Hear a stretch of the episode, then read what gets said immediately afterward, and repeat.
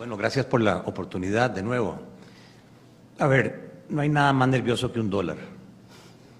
Y yo sufrí las consecuencias de eh, una corrida masiva de depósitos, con base en un rumor infundado. Ahora usted imagínese una autoridad, que es el ministro de Hacienda, a quien el público le tiene la absoluta confianza y credibilidad. Entonces, a mí me parece desafortunado las manifestaciones, porque si yo veo el comportamiento de las subastas, que es donde el gobierno ha estado captando los recursos para cubrir su presupuesto, lo ha, lo ha estado haciendo holgadamente. ¿Por qué? Y en parte lo vamos a comentar ahora. La situación del tipo de cambio de este año obedece a que las operadoras de pensiones dejaron de demandar dólares para sacarlos al exterior. Se llevaron casi 3 mil millones de dólares. Y el gobierno ha estado subiendo las tasas en colones, lo mismo que el Banco Central. Han llevado tanto palo los gerentes de las operadoras que están asustados, ¿verdad? Por el tema de las pérdidas no realizadas, que entonces yo creo que un poco para paliar esa caída de eh, los valores de los títulos extranjeros, están comprando colones. Y entonces esa demanda de dólares eh, desapareció. Pero estas manifestaciones eh, yo creo que surgen por un tema que está sufriendo el país. Nosotros somos técnicos. Yo me considero técnico. Bueno, no sé, don Enio, que está optando por un puesto político que dicha que, que no quedó porque estaba tranquilo aquí con nosotros. Por técnico. Entonces, mi gran temor es cuando eh, un técnico juega de político. Porque yo lo que estoy sintiendo es, sinceramente, un pulso político, eh, dejando a un lado la responsabilidad país, que tiene un nombre, que se llama los eurobonos. Eso es lo que está detrás. Una serie de figuras políticas que quieren mantener su poder político y un presidente que tiene su estilo y tiene su carácter, y ninguna de las dos partes cede. Entonces lo que tenemos es un juego de egos, disculpen, o sea, aquí lo que hay es un juego de egos. Pero lo que está en medio, yo como economista se lo puedo asegurar, es que uno no puede jugar con fuego, porque se quema. Y si yo como inversionista, ¿verdad? Estoy escuchando que me faltan 100 mil millones de colones, ¿verdad? Este, y que no se quiere eh, avanzar con el tema de los eurobonos, que ya pasó el tiempo, y que nos vamos a Thanksgiving sin la plata del eurobono de los 1.250 millones que vencen en enero, y yo mi plata la cuido como si fuera mis hijos, ¿verdad? Y entonces, going to USA, porque hoy el dólar se está fortaleciendo, porque los europeos, los asiáticos, los latinoamericanos están viendo crisis. Esta crisis no es particular de Costa Rica, es una crisis mundial. Y de, nuevo, al haber nerviosismo, el flight to quality, como aquí el flight to quality es el Banco Nacional, cuando el BAC sufrió la corrida de depósitos, la gente fue a guarecerse en el Banco Nacional. Porque para los ticos, primero quiebra el Citibank que el Banco Nacional de Costa Rica. Hay una gran confianza en el Banco Nacional de Costa Rica. Bueno, el flight to quality internacional es el dólar. Y la gente está demandando dólares. Por eso su precio sube y por eso el precio del euro cae casi un, un, tema histórico de uno a uno. Entonces, ya para concluir, me parece muy peligroso lo que se está eh, diciendo, porque hace dos semanas la misión del Fondo Monetario estuvo aquí y nos felicitó. Por un lado, dijo, Costa Rica no va a crecer 3.4 este año, va a crecer 4.4. Imagínense, 4.4 está muy por encima de lo que está sufriendo el mundo en este momento. Y se cumplieron las metas del MOU, del memorándum de entendimiento entre el fondo y el gobierno, holgadamente. ¿Qué quiere decir eso? Primer semestre del año 2022, superávit primario, techo de la deuda del gobierno central, relación de deuda al PIB. Lo estamos cumpliendo. Y entonces yo no entiendo cómo en dos semanas cambia el panorama y ahora estamos a punto del barranco. Entonces, mi mensaje es, señores políticos, de todos los partidos políticos, por Dios, dejen esa jugadera, ¿verdad? Y empiecen a jugar en serio este, y a tomar decisiones que el país necesita urgentemente, porque la situación internacional, ya don Enio lo explicó ahí, es bien complicada y ahora lo podemos profundizar. Y si además de eso le metemos un tema ficticio interno, podríamos ocasionar una crisis económica donde todos perdemos, los de primera clase, los de segunda clase y los de coach. Para agregar a, los comentarios de Gerardo, el monto que se está hablando es un monto que no es difícil para manejar en el mercado interno. O sea, se puede financiar, puede ponerle un poquito de presión a la tasa de interés, pero hay liquidez suficiente en el mercado nacional particularmente porque las operadoras de pensiones y otros agentes están valorando que ahora hay un premio por invertir en colones, porque se detuvo la devaluación y porque las tasas han subido. Entonces no hay riesgo de que Hacienda no pueda financiar eh, los recursos para el aguinaldo, por lo que no es cierto desde un punto de vista técnico lo que dijo el ministro y Gerardo lo que ha hecho es ponerlo en el contexto de la otra discusión política que es el de los eurobonos, aunque no tiene relación directa. Y podría complicar el panorama tratando de hacer relaciones como los eurobonos y la democracia, otra frase desafortunada, como los eurobonos y el pago del aguinaldo, que no tienen relación y que generan para efectos políticos pues algunos réditos de corto plazo, pero como técnicos en economía nos preocupa que las señales políticas no alteren los mercados. Y por eso es que esa afirmación del ministro Nogui, que ha sido muy prudente hasta la fecha en sus declaraciones, pues nos, nos preocupó. Bien, eh, don Gerardo, me gustaría muchísimo que usted eh, nos diera también su apreciación sobre lo que nos espera en este panorama eh, para el año 2023, porque de verdad tenemos un pronóstico, bueno, las autoridades internacionales dan un pronóstico optimista, pero también, bueno, tenemos todas estas presiones, ¿verdad?, del alza en los combustibles, en el petróleo, en los precios de los alimentos y demás. Eh, ¿Cuál es su visión, eh, en términos generales, también sobre lo que nos espera el próximo año? Yo me siento muy bien este, hoy. Este, mm, hace poco di una charla en una junta directiva de una empresa muy parecida a la de don Enio. Este, y al terminar la charla me dice el presidente de la Junta Directiva, no seas tan pesimista. Entonces me siento muy contento porque ahora somos dos. somos dos pesimistas.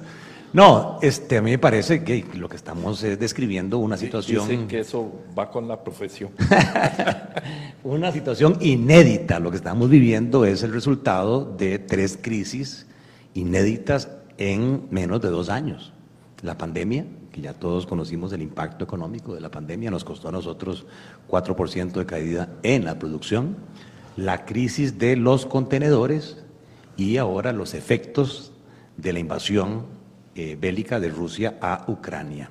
Entonces, ahí yo sí quería enfatizar en este contexto que menciona don Enio, que el efecto inmediato, la consecuencia de toda esta incertidumbre, es que los mercados se vuelven volátiles. Y si antes era difícil, ¿verdad? Hacer pronóstico económico o proyecciones económicas, ahora mucho más. Es como estar con la bola de cristal porque se están moviendo muchas variables mundiales a la vez. Pero quizás el elemento del, del, cual no se habla es que el origen de estas crisis generaron en el mundo o están generando en el mundo un shock de oferta. Vámonos a los gráficos, aquellos lindos de colores en la pizarra de don Claudio González Vega, donde ponía la curva de oferta agregada y la curva de demanda agregada. Lo que estamos viendo en el mundo es un movimiento hacia arriba y hacia la izquierda de la oferta agregada, un aumento de costos de la producción.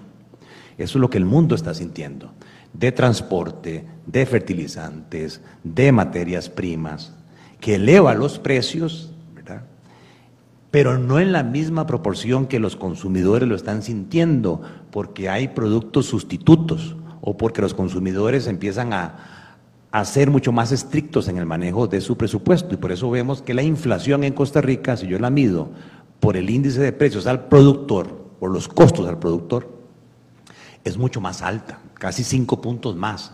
O sea que los productores costarricenses no están pudiendo pasarle todo el aumento de costos a los consumidores. Primer efecto, márgenes, precio menos costo, mercadería vendida, márgenes brutos más bajos para los empresarios. Primer elemento. El segundo elemento a tomar en cuenta es que un shock de oferta sube los precios, causa inflación. Y esta inflación es mundial. Pero esta es una, inflación muy particular, ya lo decía don Enio, es una inflación de precios de petróleo, combustibles, y es una inflación alimentaria. Y lamentablemente, cuando uno ve los patrones de consumo por quintiles de ingreso, son muy distintos. Entonces, quien siente más esta inflación son los más pobres, porque ahí el 50% de su consumo mensual va en comida y va en transporte. De hecho, de los rubros que más suben, y eso es algo que el MEIC debería investigar, son tubérculos, vegetales, leguminosas, que no vienen de Ucrania hasta donde yo sé. Tomate, chile dulce. O sea que yo creo que también, sí, hay un elemento de costos, fertilizantes, transporte, a los productores agrícolas, pero dependiendo de la estructura de mercado que haya ahí, podría ser que se esté presentando un fenómeno especulativo. Que más de uno diga, aquí saco provecho y hago ganancias, como lo están haciendo las compañías de transporte, como Mars, cuya utilidad se disparó con el tema de la crisis de los contenedores. Bien, aparte del aumento de precios, un shock de oferta tiene un efecto recesivo. Reduce la producción y al reducirse la producción, los empresarios ven que no pueden vender todo lo que planeaban.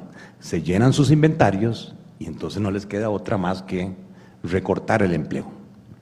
¿Qué es lo que están haciendo los bancos centrales? A principios de año, este, cuando empezó este fenómeno eh, invasivo, Agustín Cartens, eh, actual director del Comité de Basilea, del Banco Internacional de Pagos, fue, fue director del Banco Central de México convoca a todos los banqueros centrales del mundo a Basilea. Fueron a Suiza, es muy lindo ir a Suiza, incluyendo a Roger Madrigal. Y el mensaje que les transmitió fue, hagan lo que tengan que hacer con las tasas de interés con tal de parar la inflación.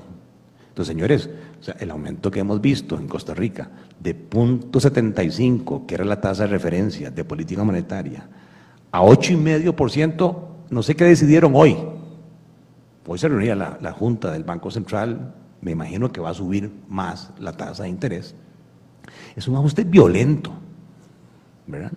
Y todavía los intereses de mercado, la tasa básica pasiva, no refleja ese aumento. Segundo elemento para los empresarios, las tasas de interés de sus préstamos actuales y de los nuevos préstamos va a ser mucho mayor. Tercer elemento, si yo tengo un tipo de cambio donde no entiendo qué es lo que está pasando, ¿verdad? de repente se devalúa, de repente cae a 616, y sobran cada mes, desde julio está sobrando en ventanillas 400 millones de dólares mensuales en exceso. Y el Banco Central, en vez de recuperar los 2.500 millones que utilizó para sostener la subida del tipo de cambio, empieza a comprar, pero a poquitos no con la fuerza de vida para evitar que artificialmente el tipo de cambio se siga cayendo. Entonces, tercer elemento, si yo soy exportador o soy un, hotelero, de ahí lo que estoy viendo es una caída de mis ingresos en el año ya casi de un 5%. Entonces, a mí realmente me preocupa y si además, cuarto elemento, el presidente quiere enterrar el fondo de avales, que era un auxilio para que las compañías comprometiéndose a mantener el nivel de empleo, ¿verdad? tuvieran un aval para ir a reestructurar sus créditos cuyas cuotas van a ser mayores con un evidad o un flujo de caja menor, yo sí estoy realmente preocupado. Y por último, y perdón que me esté extendiendo, es que fue tanto los temas que tiró don Enio que tenemos que ir poco a poco. A mí la gran preocupación que estoy viendo en los números es que hay dos Costa Ricas productivas. Una Costa Rica que de nuevo, en forma de U, está reactivándose, que es la de zonas francas, del 5% de crecimiento del mes pasado subió ahora a más del 11%, y si vemos insumos médicos, casi el 20%. Pero si usted ve el régimen definitivo, sigue ya casi 15 meses de decrecimiento económico, 2.7% es el último crecimiento. Y si ven ese régimen definitivo, doble clic, el sector agrícola tiene ya seis meses negativos. O sea, el sector agrícola ya está en recesión. No importa si estamos hablando de producción agrícola local, exportable, servicios agrícolas o pecuarios. Si además usted ve el sector construcción, a un mes estamos de que la construcción privada entre también en recesión, cayó un 18% el último mes. Yo sumo esos dos, y si bien es cierto, la contribución en producción es como de un 10%, a nivel del empleo y sobre todo mano de obra no calificada, los dos generan casi un 20% del empleo. Entonces, ¿qué es lo que pasa? La Costa Rica dinámica, por su tecnología y por su productividad, no arrastra en la misma proporción el empleo. Y si lo arrastra es un empleo muy calificado. First, you need to speak English really well to work there. Para ser un ganador. Y no todos los costarricenses, lamentablemente, son bilingües ni tienen las habilidades digitales. Y por otro lado, usted ve el régimen definitivo, donde dos sectores intensivos en mano de obra no calificada muy posiblemente estén votando gente. ahí sí, a mí lo que me preocupa es el efecto social que esto vaya a tener. Porque detrás de estos números hay rostros humanos. Entonces, que no nos extrañe, ¿verdad? Que no nos extrañe si la delincuencia está subiendo. Que no nos extrañe si este, eh, el narcotráfico está subiendo. Yo como adulto puedo pasar hambres, pero mis hijos no van a pasar hambres. Y entonces muchas de estas gentes empiezan a buscar chamba. O, cosa típica, dicen que son los venezolanos. Pero yo he visto más de uno que no, no pinta como venezolano. No era típico que en todas las esquinas del país usted para el carro y le tocan la ventana o le limpia el parabrisas. Eso no se veía en Costa Rica, se veía en Nicaragua, se veía en otros países, pero no en Costa Rica. Para concluir que lamentablemente la consecuencia de todo esto es que la distribución del ingreso, la desigualdad en la distribución del ingreso se está ampliando. Hay sectores ganadores ligados con infocomunicación, zonas francas, la parte de servicios, farmacéutico, que están ganando mucho dinero, pero hay sectores mayoritarios perdedores. Y la clase media, que había sido la diferencia de Costa Rica respecto a otros países centroamericanos, se está encogiendo. Unos poquitos están pasando a los quintiles de ingresos más altos, pero la mayoría está pasando a los quintiles de ingresos más bajos. Eso es muy peligroso. Es como cualquiera puede tirar un fósforo, ¿verdad? Y como pasó en Chile, generar un problema para la estabilidad social y política, que es al final lo que realmente a mí me preocupa. Quisiera claro eh, mencionar dos puntos eh, a los comentarios de Gerardo. En primer lugar, el comportamiento de los bancos centrales, que es, es tema que a todos los economistas nos preocupa. Después de la reunión de Carstens, en, que convocó Carstens, Agustín Carstens, en Basilea hubo la reunión de Jackson Hole, que la convocó Powell de la Reserva Federal, y ahí nuevamente hicieron eh, el compromiso de que iban a bajar la inflación a cualquier costo. Y el razonamiento de los banqueros centrales, para entenderlos, es que no quieren que se anclen las expectativas inflacionarias. Es decir, actuar rápido y fuerte para que no se generen expectativas, porque al final el comportamiento de los precios lo afectan las expectativas. Y por eso han reaccionado de manera tan violenta. Comentarios ya no como banquero central, sino como economista. Por un lado, tienen razón de que la inflación es el impuesto más caro y más injusto que existe. En eso tienen razón los banqueros, pero esta crisis es una crisis de oferta, como muy bien lo explicó Gerardo. Entonces no es un tema de liquidez excesiva. Atacarlo por la vía de la liquidez significa subir las tasas de interés para matar la inversión o para reducir la inversión y para reducir el consumo y de esa manera hacer que la presión sobre los precios no suba. Entonces, están apostando a recesión si eso es necesario para parar la inflación. Entonces, hay que leer a los banqueros centrales que esa es su tesis, están dispuestos a convivir con recesión. Y el otro comentario que se lo leí a, un economista, Paul Krugman, es que esta manera de atacar la inflación tiene un problema para los banqueros centrales y es que el efecto de las tasas de interés sobre la reducción de la demanda agregada tiene un rezago, un rezago de seis o nueve meses. Entonces, cada vez que se reúne la junta directiva de la Reserva Federal de Estados Unidos, revisan los datos de inflación y de empleo de las, de las, de las semanas anteriores y no toman en cuenta el rezago que tienen sus políticas, de tal manera que la posibilidad, lo que llaman overshoot, o sea, pasarse, que se les vaya la mano en la política, es muy alta. Y entonces probablemente van a desencadenar una recesión. Entonces ese es un entorno internacional preocupante. Y nada más subrayar el último comentario de Gerardo con el que coincido, las dos Costa Ricas, las dos velocidades y que además eso tiene una expresión territorial.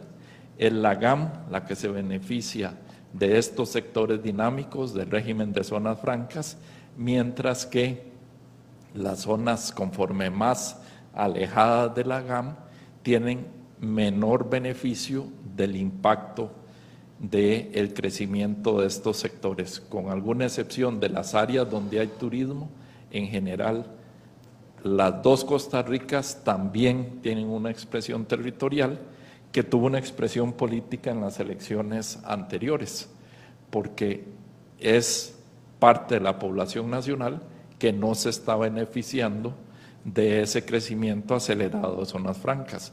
Los muchachos no hablan inglés, no tienen el, nivel educativo que se requiere para estar en los sectores dinámicos. Entonces, tenemos dos Costa Ricas, eso ya tuvo una expresión política y puede haber otras consecuencias sociales, como bien apuntaba Gerardo. Siempre eh, centrándonos en el tema de, de, la inflación, bueno, Costa Rica es el quinto país con el mayor crecimiento de inflación interanual en alimentos, especialmente agrícolas, entre los miembros de la OCDE, con un incremento del 22,5%. Entonces, nuevamente, esto, quien, y como ustedes lo han comentado, quien más impacta es a la, a la población pues, eh, que está por debajo de la línea de la pobreza, ¿verdad? Entonces, eh, aquí y, planteándonos eh, soluciones, ¿qué medidas debe tomar el, el Estado, el gobierno, obviamente, para poder paliar esto que afecta pues, a los menos beneficiados? Eh, a mí se me quedó parte del gráfico. Don Claudio González, nada más dije el shock de oferta, ¿verdad? La contracción de la oferta hacia arriba, hacia la izquierda. Efectivamente, los bancos centrales están eh, trabajando vía la demanda agregada, subiendo las tasas de interés, retirando liquidez para que el consumo caiga, para que la inversión caiga, y entonces tenemos una contracción de la demanda. Sí, se mueven en sentido inverso los precios, los precios empiezan a caer. Pero lo que no se está hablando es que tanto el shock de oferta como la contracción de demanda se mueven en la misma dirección en cuanto al efecto recesivo. Los dos castigan la producción, reducen la producción. Entonces, cuando yo uno ese tema a las características estas, como decía alguien en una presentación, bipolares, ¿verdad? Este, no, no, son dos Costa Ricas duales, no, no bipolares, que es otro tema psicológico, duales, y veo las estadísticas de la Caja Costarricense del Seguro Social, hay 70 mil empresas en el país activas, cotizando, pagando las cargas sociales. Pero de esas 70 mil, solo 400 empresas están en zonas francas. O sea que la gran mayoría de las empresas de este país pertenecen al régimen que más está afectado. Y en segundo lugar, interesante, esas estadísticas nos dice que las empresas activas cotizando en la caja que, generan más de 100 empleados apenas equivalen al 1.8%. O sea, alrededor de 2.000 empresas de esas 70.000 son grandes. O sea que nuestro parque empresarial es mi pyme, micros, pequeñas y medianas. Entonces, cuando usted me dice las medidas, yo ya parezco a cantinflas. Porque he repetido esto tantas veces y tal vez es que no me dan pelota o, o no se entiende o caigo mal. Pero yo lo que veo es una negativa a ejecutar. Nadie quiere ejecutar. Nadie quiere tomar decisiones. Entonces, ¿qué nos pasa? Un banco central muy activo, como en el mundo, atacando la inflación, como dice el artículo 2 de la ley del Banco Central. Pero ¿quién está velando en Costa Rica por la producción? Por la reactivación. Hablamos y hablamos y hablamos de reactivación y usted no ve en agenda legislativa o usted no ve un gobierno en las conferencias estas de los miércoles diciendo cuál es el nuevo programa de reactivación económica que vamos a proponer. Está ausente.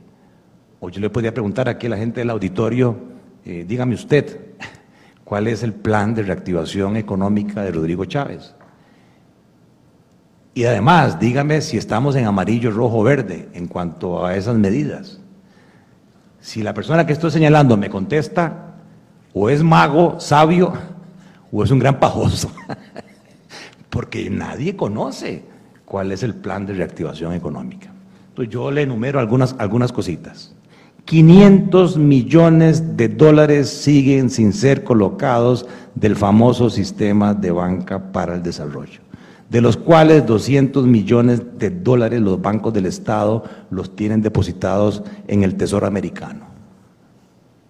O sea, la plata que nosotros podríamos utilizar para que nuestras MIPIMES mitiguen en parte el efecto inflacionario, el efecto negativo en sus flujos de caja, sostengan el empleo, se la estamos dando a Mr. Biden para que él haga su reactivación económica. Una gran diferencia que la gente no, no dice es que yo puedo hablar, suba la tasa de interés, lo que quiera que sea, pero es distinto si yo estoy en pleno empleo, como están los Estados Unidos, que en una condición de desempleo alta como es Costa Rica o Europa. Todos sabemos que un aumento de tasas de interés, una recogida de la liquidez, va a tener un efecto recesivo. Pero si yo soy Mr. Biden, yo puedo decir, hey, me, importa un comino porque el desempleo sube del 3 al 4 o del 4 al 5 que es distinto en Europa, que ya Alemania entra en recesión el próximo año, Italia entra en recesión, Reino Unido entra en recesión, o la situación latinoamericana, y en particular la nuestra.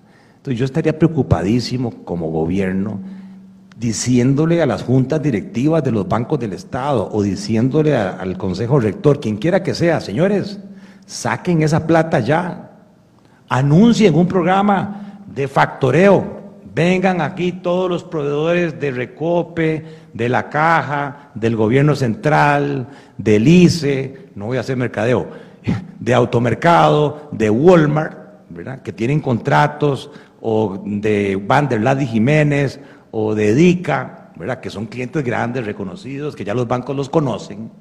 Tráiganme ustedes, mi pymes, ese contrato, una factura, y yo con fondos de banca para el desarrollo al 4%, ¿verdad? se las voy a descontar de inmediato. No traeme estados financieros, flujos de caja, déjame analizar tu situación, mi pyme, y el tiempo pasa y no resuelven su problema. Segundo lugar, ¿por qué no sacan una tarjeta de crédito cerrada, los bancos del Estado, con fondos de banca para el desarrollo, cerrada para comprar insumos, fertilizantes, materias primas, en determinados almacenes? Solamente para eso sirve esa tarjeta, no para irse a comprar un carro, para ir a viajar, ¿verdad? Que de alguna manera le ayude al pequeño industrial, al pequeño productor agrícola, al pequeño comercio, paliar el aumento de costos con tasas de financiamiento del 4% y no las tasas agiotistas del mercado del 22, 30 y el resto por ciento, que en las mismas ventanillas de muchos de estos compradores, yo le pago a 60 días o a 90 días. Si usted quiere la plata ya, ahí en esa ventanilla, solo que le cobro el 30% flat. Esa es la realidad. No se ayuda al productor. Y finalmente tengo el tema de vivienda. No hay nada más intensivo en la creación de mano de obra no calificada que la construcción de vivienda. Yo esto lo vengo diciendo hace tiempo. Ahí hay un proyecto de ley del Fondo Nacional para la Vivienda. Las operadoras de pensiones no tienen dónde invertir, se llevan la plata a los Estados Unidos. No hay nada más seguro que un crédito hipotecario de casa de habitación, porque la gente lucha en la China, en la Conchinchina, aquí por su casa de habitación. Entonces, ¿qué nos cuesta? Abaratar todos los costos y permitir que se haga una emisión de bonos con respaldo de hipotecas para que las operadoras fondeen en colones, no en dólares, a largo plazo, tasas bajas, para reactivar la economía con construcción, que tiene un efecto social, casas de clase media baja, pero también tiene un efecto económico de reactivación. Y por último, la parte agrícola. ¿Cuándo van a autorizar los nuevos registros de formulaciones químicas que son amigables con el ambiente, pero que vienen de Brasil, que vienen de México y son más baratas que los químicos fertilizantes que vienen de Europa, de Estados Unidos?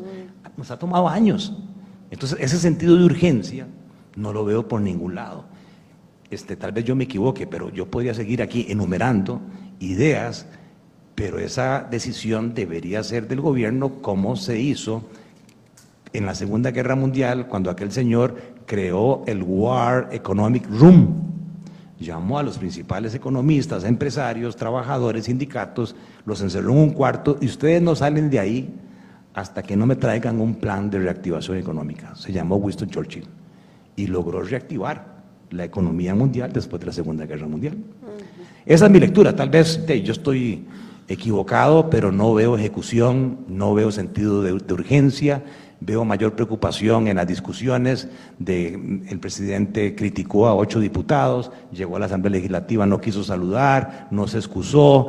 Eh, muy importante la final, Saprisa Heredia, ya hay fecha para la final. O eh, hoy pusieron a la venta en oxígeno las entradas de Back Bunny, vayan ustedes a comprar entradas.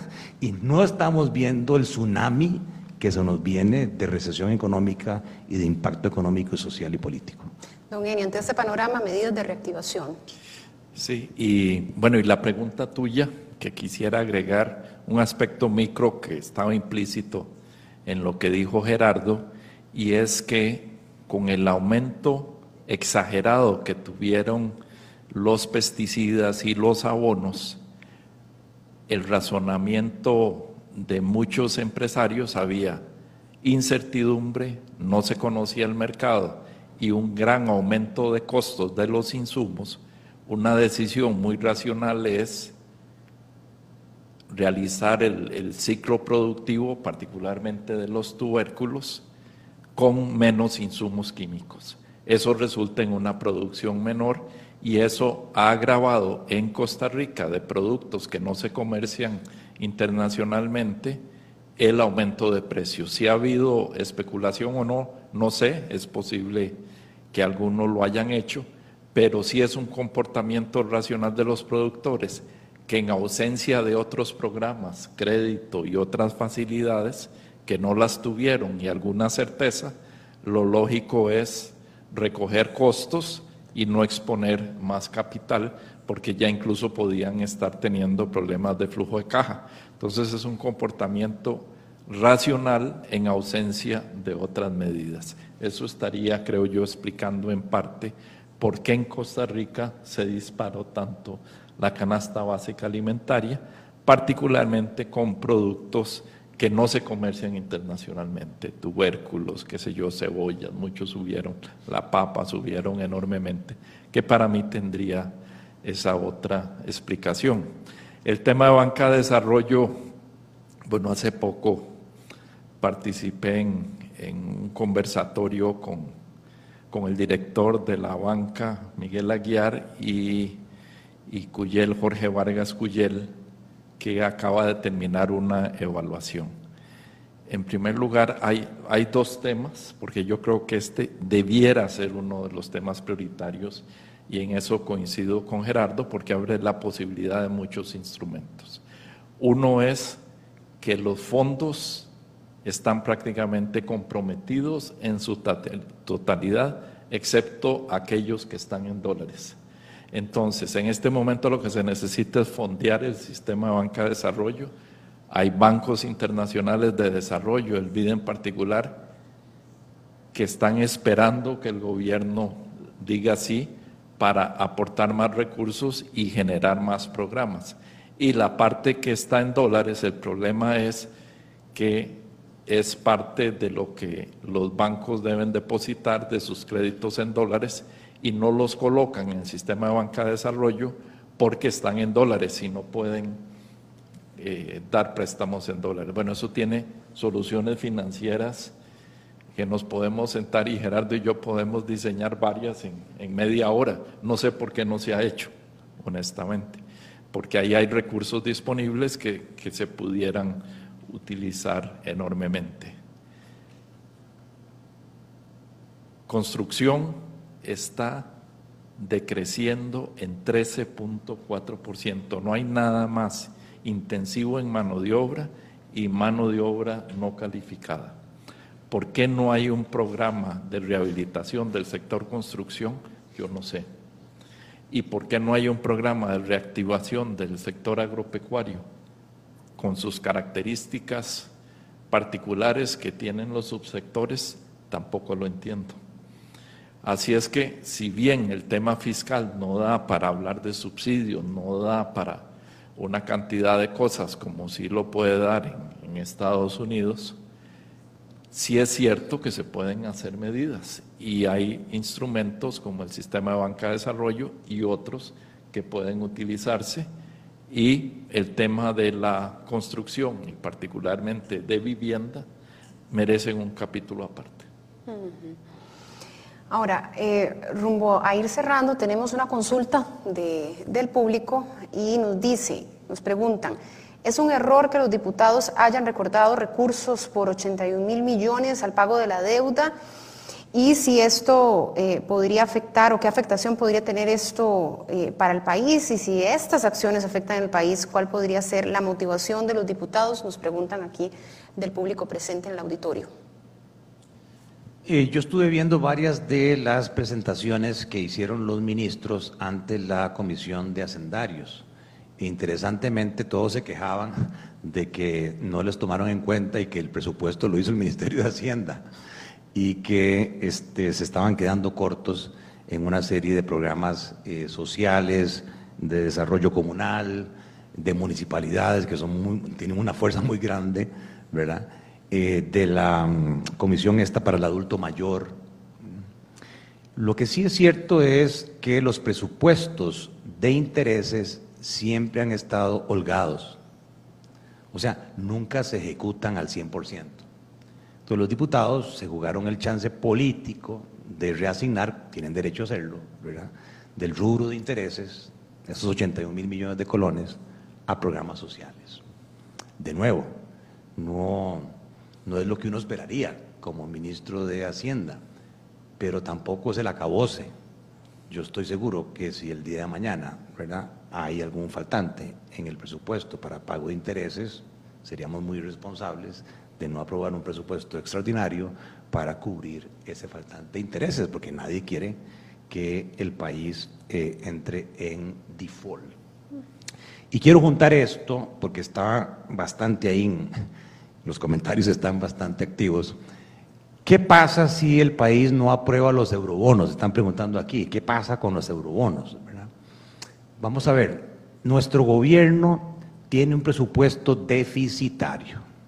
Gasta al año 2023 18 mil millones de dólares y los impuestos apenas alcanzan para 11 mil millones de dólares. Señores, tenemos un hueco financiero fiscal anual de 7 mil millones de dólares. Yo no sé cómo hacen Nogui para dormir. Si a mí me ofrecieran el Ministerio de Hacienda, verá, por un millón cuatrocientos mil pesos de salario, o se lo subieron ahora a dos millones y medio, yo le digo, no, muchas gracias, por más sentido patriótico, prefiero estar en mi casa viendo Netflix, no mentiras. es una responsabilidad inmensa, inmensa. Y las formas de financiar eso la misma asamblea cuando aprueba el presupuesto les dice, cierre el hueco, como la contabilidad, ¿verdad? La ecuación de, partida doble, cierre al final del día, como sea, con bonos de deuda interna. Así se cierra el presupuesto nacional y así se aprueba. Presupuestos desbalanceados desde el año 2007, aunque la constitución política dice que no debería financiarse presupuestos desbalanceados pero lo venimos haciendo. El tema es que hay distintas fuentes de financiamiento. La, mejor es acudir a los organismos financieros multilaterales, porque es plata de larguísimo plazo, tasas de interés bajísimas, porque no son entidades de lucro. Banco Mundial, Fondo Monetario, el BID, Agencia Francesa para el Desarrollo. Pero no es que esa plata sea ilimitada, ellos tienen también sus límites. Y hay una serie de préstamos que están pendientes de aprobar o que están pendientes de desembolsar. En buena hora, porque eso viene a sustituir deuda que de otra manera sería más cara y de más corto plazo, deuda interna. La segunda opción es acudir a los mercados financieros internacionales, porque son más profundos, son muchísimo más grandes que el mercadito interno nuestro. ¿Sabe cuánto es el tamaño de todo el ahorro nuestro? 52 mil millones de dólares. Es el tamaño de la riqueza financiera del sector privado. Pero esa plata ya está depositada, ya, está invertida, o en bonos de gobierno, o en cuentas corrientes, cuentas de ahorro, certificados a plazo. ¿Cuánto crece eso por año? Más o menos un 5%. 5 por 5, 25. O sea, usted lo que tiene de plata fresca en el mercado interno son 2.500 millones, pero ocupa 7 mil. O me voy al mercado interno a pelear por la plata que ya está colocada y sacar a las empresas y a las familias con tasas de interés más altas, sabiendo que hay un millón doscientas mil familias endeudadas en el sistema formal, en el sistema gota a gota y línea blanca no sabemos cuántos hay. Y que hay 30 mil empresas endeudadas en el país. Y si le subo más la tasa de interés, más crisis va a haber, más problema hay. ¿verdad? O la otra opción eh, que tengo es permitir una emisión de eurobonos. Lo que se está planteando son 1.500 millones de dólares anuales. Mire que es que esa cantidad de dólares va a apreciar aún más el tipo de cambio, por favor. O sea, no engañe a la gente. Eso me lo dijo una diputada ahora en un chat en la mañana. Yo no quise responderle groseramente, pero así como entran esos dólares de los eurobonos, así salen. Porque hay que pagar. Solamente entre intereses y principal, casi son los 7 mil millones de dólares. Entonces los eurobonos no afectan el tipo de cambio, entran y salen. Sí afectan el tipo de cambio los préstamos de apoyo gubernamental que los ocupa el gobierno para pagar gastos en colones, se los vende al Banco Central y es el Banco Central en Costa Rica quien al final va a decir qué le va a pasar al tipo de cambio. Ni es don Enio, ni soy yo, ni es el mercado, ni las operadoras. Es don Roger Madrigal y la Junta del Banco Central. Eso es lo cierto, porque es un mercado muy chiquitito eh, y muy sujeto a manipulación. Entonces, ¿cuál es la discusión de los eurobonos? Casi que se convirtió en un fin en sí mismo. No, no, no.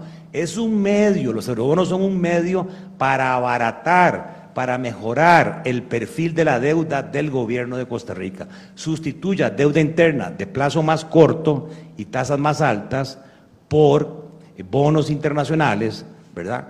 A mayor plazo y menor tasa de interés. Y la discusión es, 6 mil millones de un solo por los próximos cuatro años, 1.500 millones por año, sujeto a cuatro condiciones que son las mismas que están en el memorándum de entendimiento con el Fondo Monetario, lo cual le daría tranquilidad a los mercados financieros internacionales.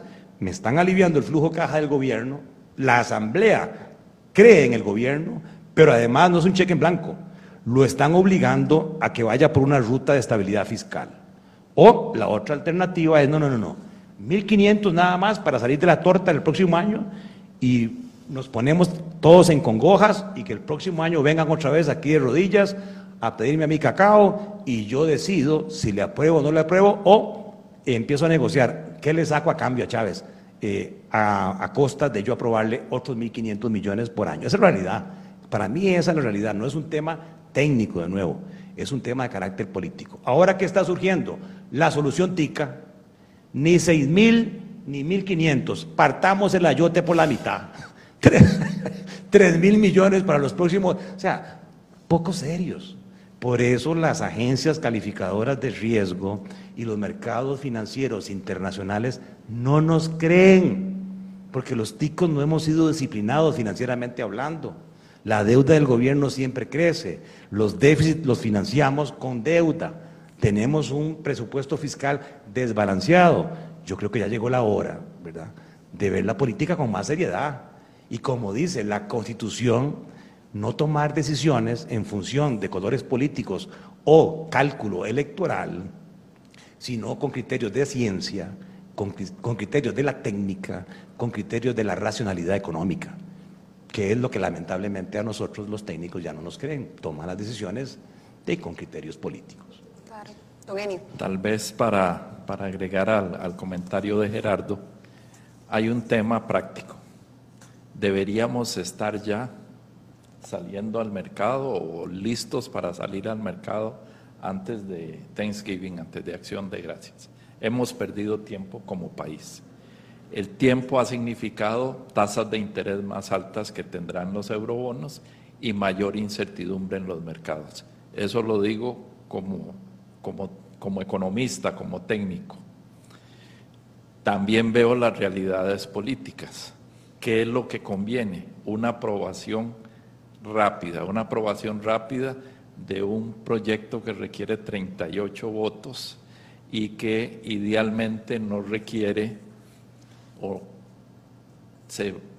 sería ideal que el compromiso sea tal que no se lleve a la sala constitucional para perder más tiempo posible, o sea, tácticas dilatorias normales de la Asamblea Legislativa. Entonces, si bien el razonamiento financiero, y yo lo he dicho en repetidas ocasiones, el razonamiento financiero por, los eurobonos, por los 7 mil es correcto. Partamos de ahí.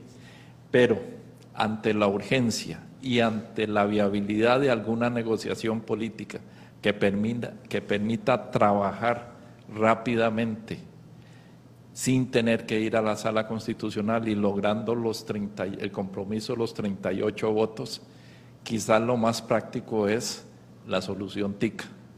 Y vámonos por los 3 mil millones y con eso logramos la viabilidad, pero significaría que el gobierno también tiene que ceder, lo cual no ha dado ninguna indicación. Pero ahí está la discusión al día de hoy.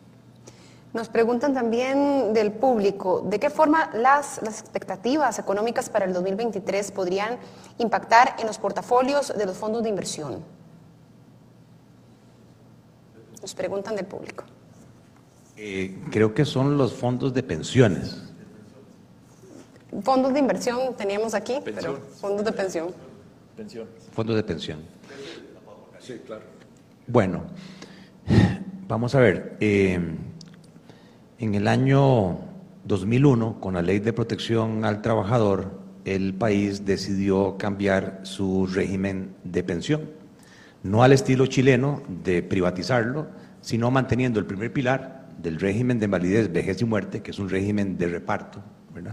Los ciudadanos eh, jóvenes de hoy están aportando para los pensionados actuales eh, a un régimen de tres pilares. Un segundo pilar que es el ROP, en donde son cuentas individuales, ahí ya no es un régimen de reparto, sino que cada uno estamos ahorrando con nombre y apellidos. Y el tercer pilar que es necesario, la gente no se da cuenta de esto hasta que llega la vejez, que es un régimen voluntario. Porque los números actuariales dicen que si yo tengo hoy 40 años y en 25 años cuando llegue a pensionarme, si es que el régimen de invalidez, vejez y muerte está todavía vivo, porque realmente tiene sus problemas, apenas me cubre el 50% del salario actual. En mis 30 años de ejercicio laboral, nunca nadie llegó a tocarme la puerta de la oficina del BAC a decirme, don Gerardo, estoy ganando demasiado, estoy, ganando demasiado, bájeme el salario a la mitad. No, no, no, todo el mundo quiere ganar más, porque no le alcanza la plata. Es naturaleza humana. Entre más plata tiene la gente, más gasta. Esa es una eh, realidad. Entonces, yo no veo a la gente eh, pudiendo pensionarse al 50% del salario. Es un problema.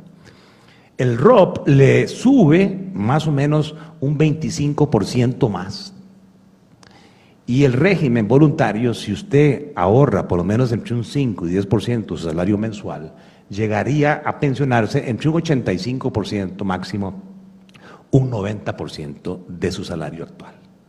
Ese sería el esquema eh, ideal.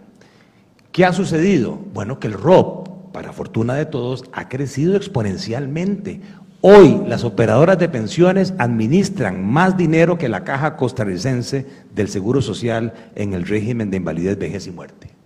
Ya son casi 13 mil millones de dólares que administran las operadoras de pensiones.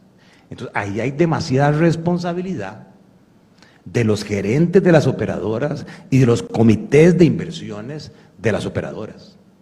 No es sino hasta ahora que surge la discusión tomaron la decisión, ojo, eh, aquí hay muchas eh, casas de bolsa internacionales que son, eh, digamos, gerenciadas o que hay ejecutivos costarricenses trabajando en Nueva York y que ven que aquí hay plata.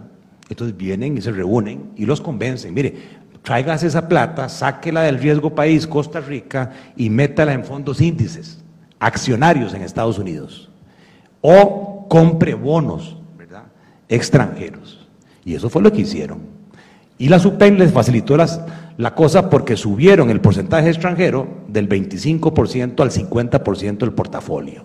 Entonces, con nombre y apellidos, la operadora del Banco Popular, vénganos en tu reino, tiene el 48% de sus fondos administrados, que es la más grande, en el exterior, con tan mala suerte que el mercado se desploma. Entonces, el precio de las acciones de esos fondos índices cae, las tasas de interés en el mercado suben, entonces los bonos que yo compré ahora tienen un valor menor, y ahí es donde viene la confusión, que tal vez eh, lo más importante estando en el colegio de ciencias económicas es que nuestra población necesita a gritos una mejor educación financiera, a todo nivel, a todo nivel. Debería ser parte del Plan Nacional para el Desarrollo kinder, escuela, colegio, universidades, que a todos nos den. No importa si usted va a ser médico, si usted va a ser mecánico, si va a ser, va a ser sacerdote, jugador de fútbol, ¿verdad? Electricista. Todos nos vamos a ver enfrentados a ingresos, gastos, déficit, tarjetas de crédito, préstamos, financiamientos, tasas de interés, tasa interna de retorno, y no nos educan para eso. Nos tiran a la guerra y la gente entonces se sobreendeuda porque no entiende de números. Bien, contablemente hay una obligación de registrar el valor de esos fondos de pensión, ¿verdad? A mercado. Y si el mercado cayó, quiere decir que se van a reflejar pérdidas en esa valoración. Pero señores, ojo, no son pérdidas realizadas, mucho menos lo que hizo la operadora de pensiones del Banco de Costa Rica, que publicó, miren, este mes este otro competidor tuvo un rendimiento negativo de menos 4 por 12, saque la plata de ahí porque le, va a rentar menos 48. ¡Qué irresponsabilidad, por Dios! Así como se publica el rendimiento del mes, que fue negativo, a la par está el rendimiento histórico, que es el que nos debe interesar. Y el rendimiento histórico ha sido de un 6, 6,5%, que eso mantiene el valor real de mi pensión en el tiempo. Ahora, si yo estoy hoy a punto de pensionarme y obligo a la operadora para que me dé la pensión a vender los títulos, ahí sí se convirtió en una pérdida. Ahí sí yo me llevé la pérdida porque ya la realicé. Mientras no haya necesidad de salida de fondos, es meramente contable. Va a venir un momento en el tiempo, una vez que pasemos esta coyuntura, en donde las tasas de interés van a volver a bajar cuando se controle la inflación, 2024.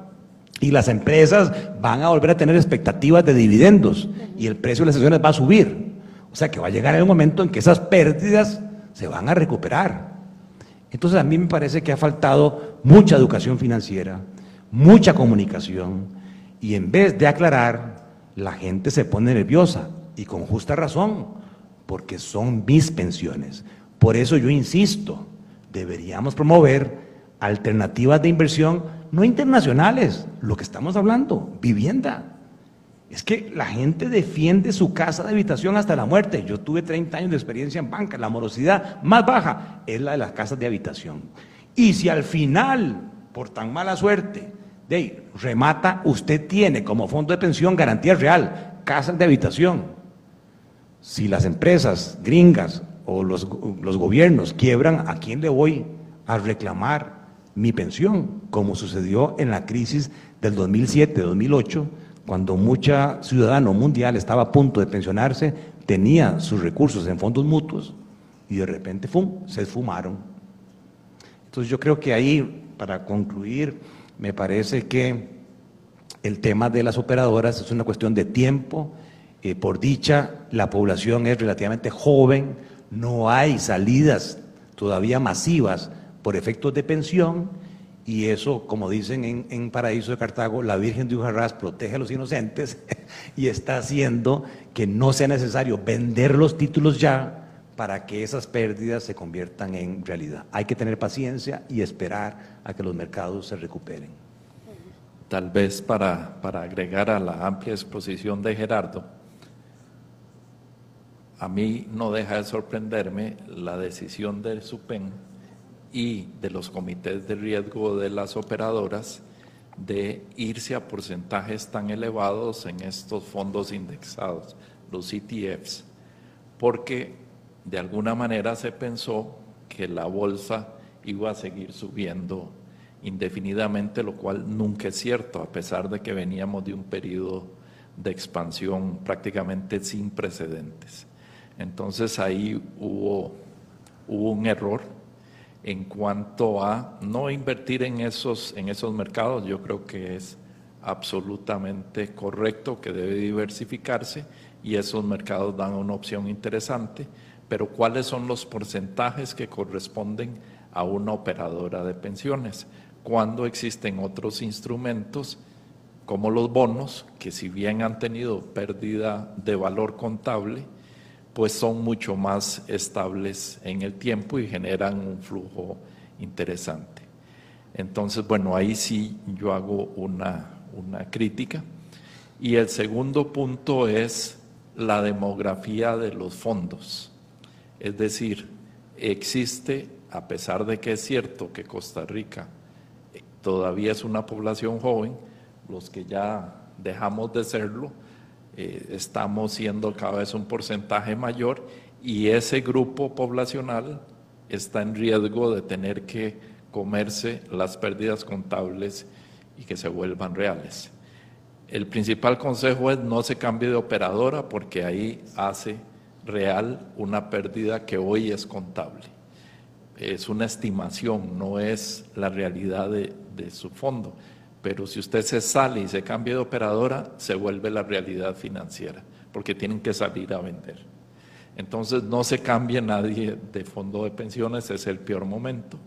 Y los, eh, los valores de las acciones van a empezar a subir. Si es en un año, en dos años, tiene que ver con la tasa de interés, tiene que ver con otros ajustes en la economía global, de tal manera que es bola de cristal pero en el largo plazo se sabe que siempre se van a recuperar. Por eso el tema demográfico debiera estar introducido en estos fondos y podría haber fondos duales de mayor riesgo para gente más joven, de menor riesgo para gente de más edad o manejar distintas combinaciones, es decir, un manejo más inteligente acorde con la capacidad de manejar riesgo porque en el largo plazo se sabe que las acciones rinden más que los bonos. En el largo plazo es cierto, pero en el corto plazo puede pasar cualquier cosa y ahora está pasando lo negativo. Entonces, si esperamos 10 años, no tengo la más eh, mínima duda de que van a estar mucho más altos que lo que están hoy y van a haber recuperado eso y más.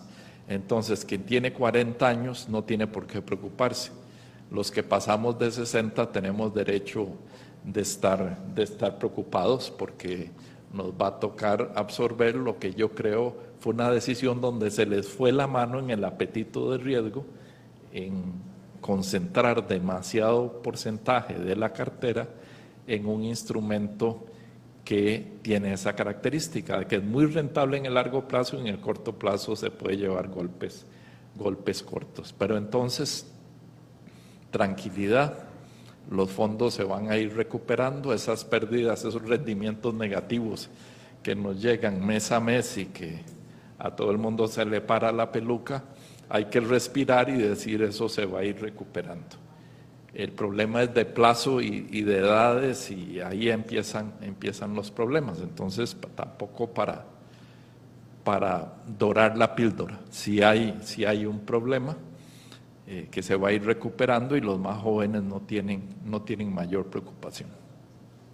Don Eli don Gerardo, han dado ustedes un, gran análisis eh, esta noche. Si pudieran eh, darnos un mensaje de conclusión sobre esta perspectiva del panorama que para el año 2023 en materia económica.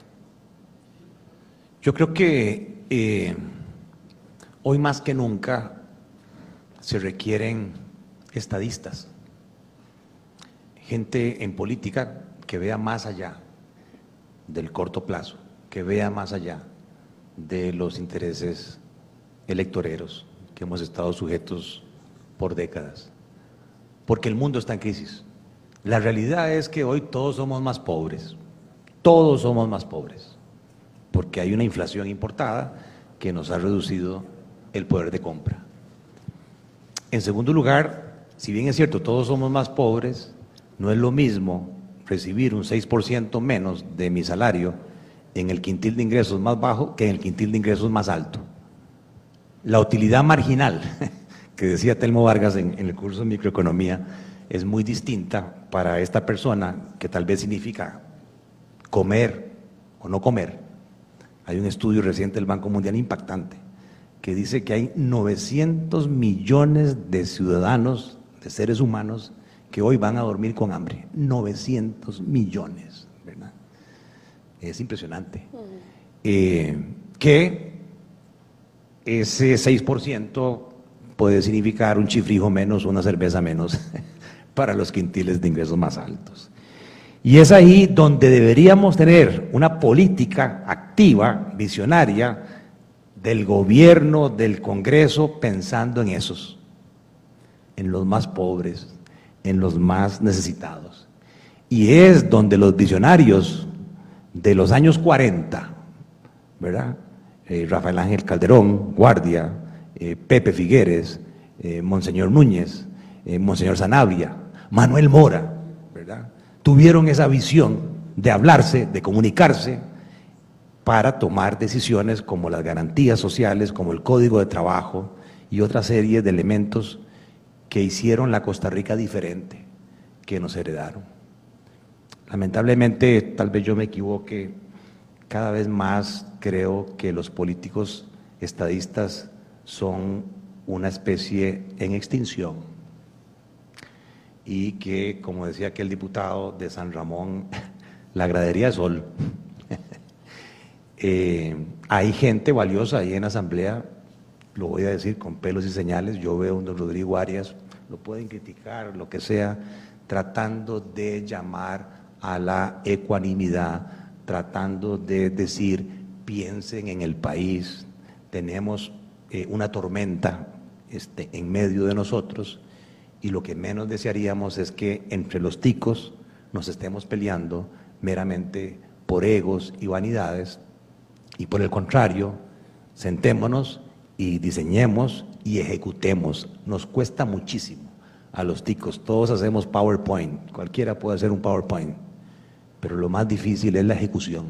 Hay que estar ahí en el barro para tomar acciones, para tomar políticas, para hacer política económica sana.